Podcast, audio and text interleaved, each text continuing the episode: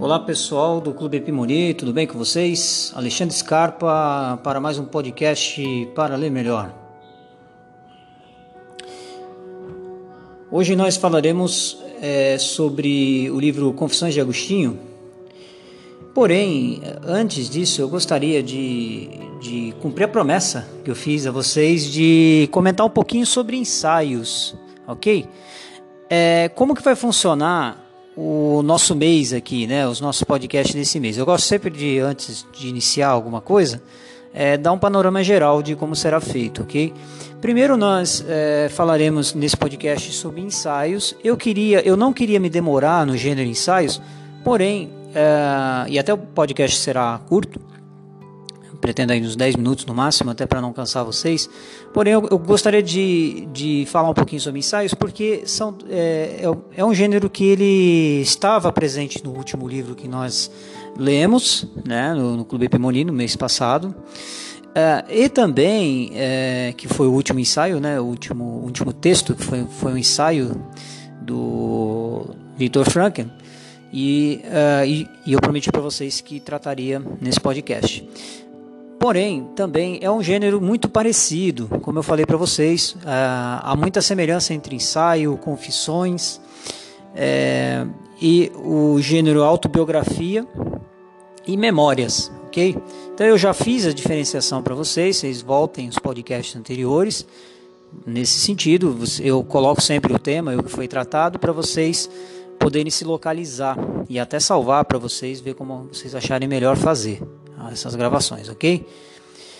Lembrando que o nosso trabalho aqui é totalmente é, gratuito e tem o intuito de é, auxiliar vocês em cada área aqui que nós trabalhamos. É, nós temos um grande prazer em servir vocês, em servir a todos que fazem parte do nosso grupo do Clube Epimoni, o Clube de Leitura Epimoni, e sempre pedimos né, a vocês que participem com a gente nas reuniões online né? Temos alunos, temos alunos não, temos pessoas de todo o país e vocês podem é, participar conosco que vai ser uma grande honra.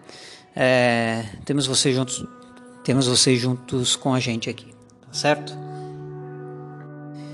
Então hoje nós trataremos sobre ensaios e sobre o gênero confissões.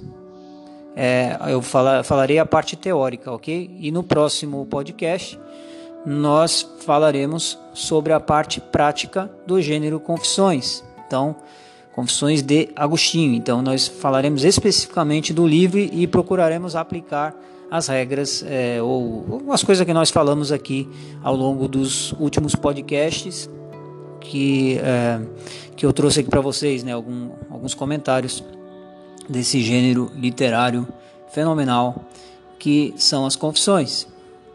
Adiantando para vocês que a confissões, o gênero confissões, está dentro do gênero autobiográfico, ok?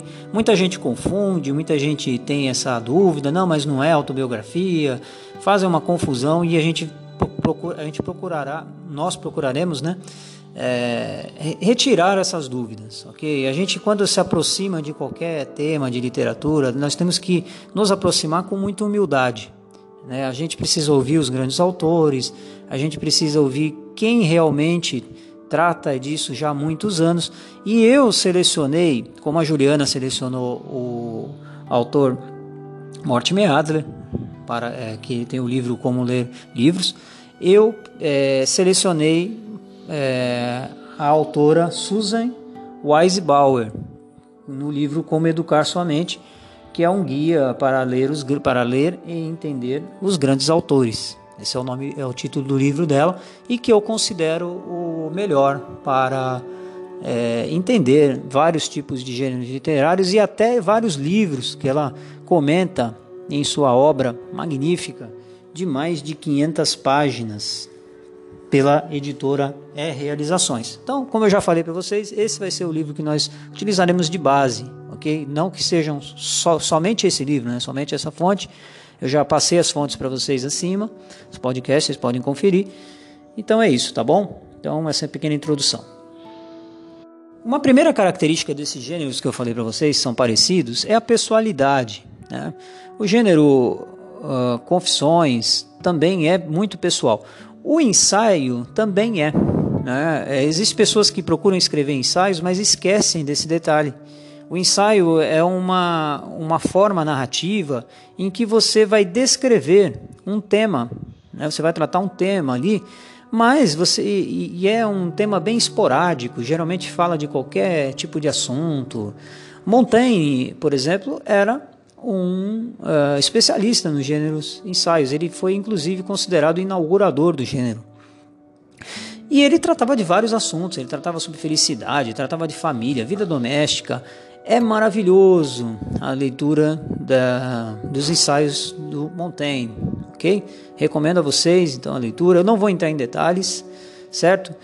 É, mas eu recomendo vivamente a leitura dos ensaios do Montaigne. É, recomendo um livro para vocês também. Eu vou colocar é, o nome dele abaixo para vocês, certo? Que é, é, que faz uma seleção de grandes ensaios da literatura universal, é, que é os que são os clássicos Jackson. Né? É um livro bem antigo, você acha em sebos, vale muito a pena adquirir esse livro, até porque o gênero ensaio é um pouco difícil achar na internet, certo? Se vocês conhecerem, vocês compartilhem conosco lá algum link que tenha bastante ensaios Olha, é, é muito bacana a leitura de ensaios é muito gostoso, fala sobre amizade, sabe? Temas importantíssimos para o nosso desenvolvimento, que são pessoas sábias que escrevem, são pessoas que têm conhecimento de vida.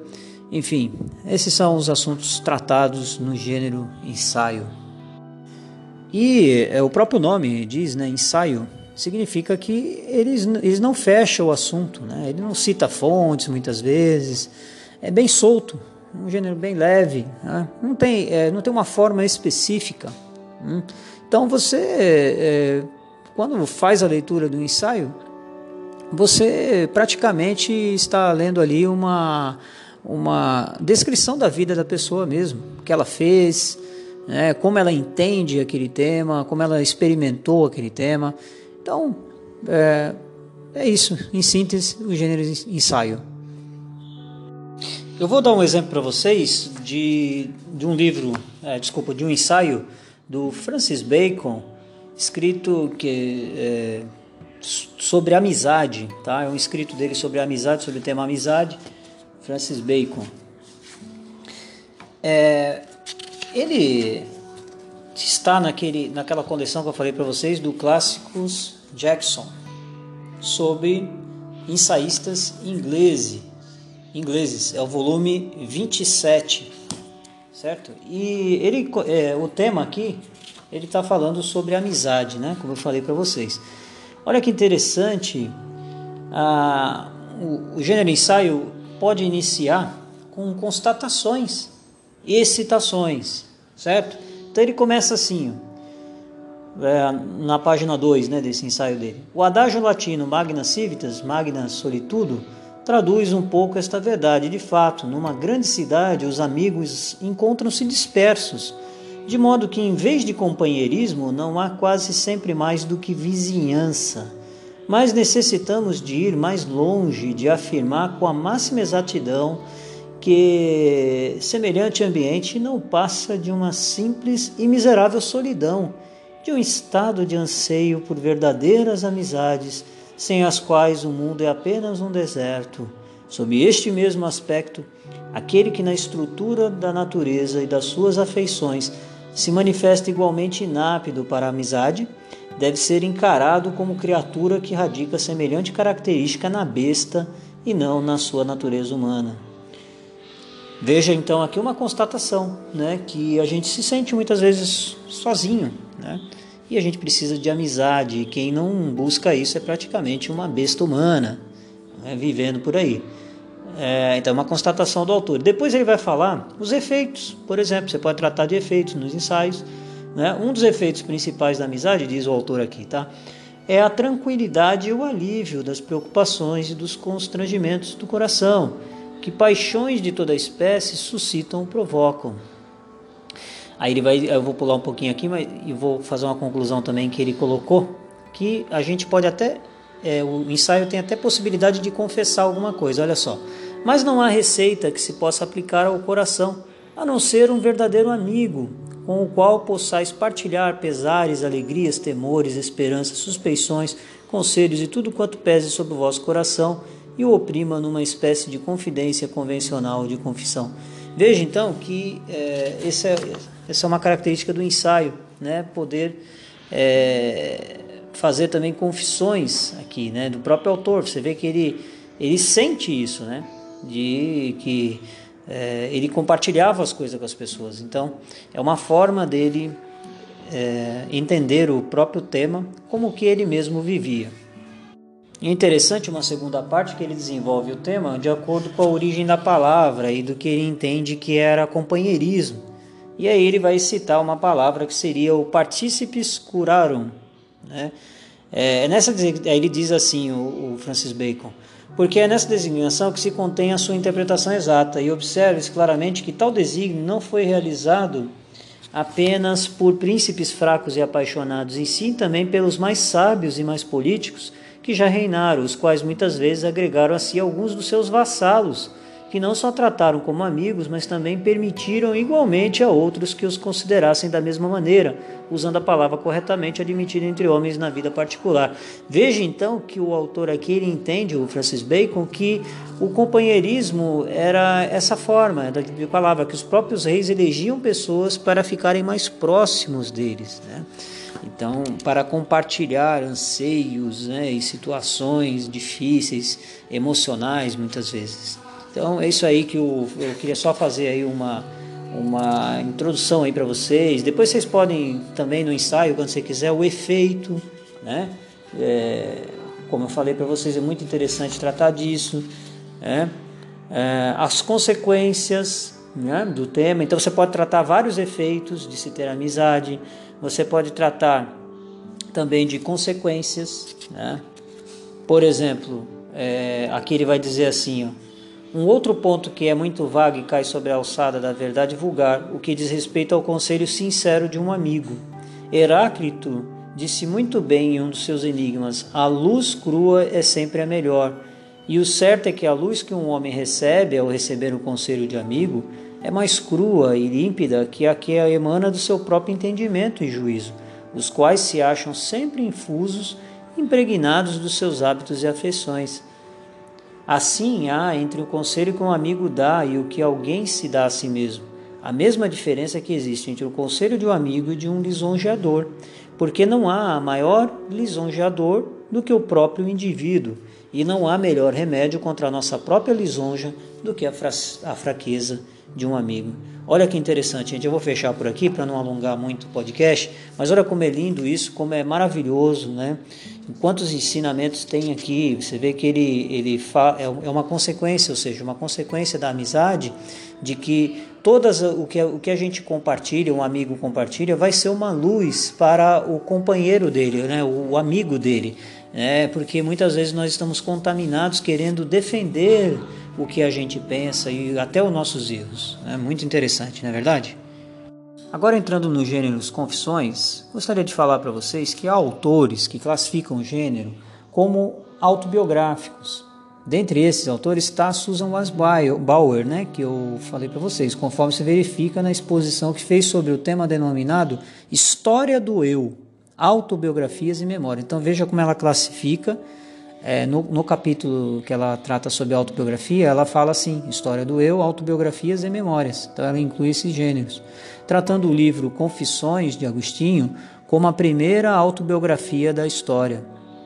Assim, a despeito de a autora considerar que Agostinho não tenha sido o primeiro escritor a anotar detalhes de sua vida cotidiana em diários e relatórios, os quais têm sido escritos ao longo da história, o certo, pessoal, é que Agostinho foi o primeiro escritor a contar a história da vida dele de modo padronizado, de acordo com o propósito geral que o autobiógrafo escolheu dar à sua vida em retrospectiva. Já falei para vocês sobre isso, né? Que o autor escolhe um tema e ele procura ter, é, adotar uma finalidade ali para ele voltar e narrar os fatos dele. É a mesma coisa aqui. Nesse passo, então, a retrospecção, que é essa, essa, essa atitude, é feita após uma análise prévia de escolha do autobiógrafo, dos fatos que esse entende para ilustrar a explicação que concluiu de um aspecto da vida dele, o qual geralmente é considerado como catalisador ou clímax de sua história, de mudança de sua vida por completo. Assim, pessoal, Agostinho escolheu um sentido para dar à sua vida e ordenou os eventos de modo que refletiam esse sentido, de como se tornou um seguidor de Deus, certo? Então, Agostinho, de modo diferente dos escritores anteriores, encara as decisões e pensamentos de sua vida e não os grandes eventos externos, como os verdadeiros marcos de uma vida, sendo sua saga a busca pelos pensamentos e decisões que transformaram, que o transformaram esses sentimentos né, e decisões de corruptos a santos. Assim, ele vê a conversão dele a Deus como o eixo sobre o qual todos os outros acontecimentos giram. Então, pessoal, todo esse método dele de trabalho se tornou como modelo para as autobiografias posteriores a Agostinho ao longo da história. Você sabe muito bem que Agostinho viveu ali entre os séculos II e século III. Então ele é considerado o primeiro né, autobiógrafo. E é, consequentemente das confissões, né? Porque as confissões é um gênero da autobiografia. Portanto, para a autora aqui tratada, aqui no que a gente está estudando, o gênero confissões enquadra-se dentro do gênero autobiografia, como eu falei para vocês, classificando-se como autobiografia de confissão. Tá? Então, o termo técnico é autobiografia de confissão, de modo que todos os aspectos da autobiografia e os métodos estudados acima para o livro Em Busca de Sentido podem ser aplicados, por óbvio, né, pessoal, ao gênero de confissões, tá certo? Pessoal, então nós ficamos por aqui, tá? É, na parte teórica, nós ainda vamos ver um pouquinho mais no próximo, como está muito longo, já ficou 17 minutos, eu previ 10, já fui a 17 então a gente deixa para o próximo para falar sobre as autobiografias religiosas e seculares. Eu, vou, eu já falei um pouquinho sobre isso com vocês, né, mas eu vou estender um pouquinho mais para a gente entender melhor é, essas comparações que tem autobiografia e, e, e, e confissões, como que essas autobiografias seculares certo? Aí depois a gente já entra na prática. A gente vai conseguir no próximo podcast entrar um pouquinho já na prática para interpretar o livro Confissões, ok? Pretendo aí que, que a gente entre é, nesses, nesses dois pontos. E aí a gente continua nos outros podcasts, né? Se der tempo aí, é, fazendo mais análise prática também, ok?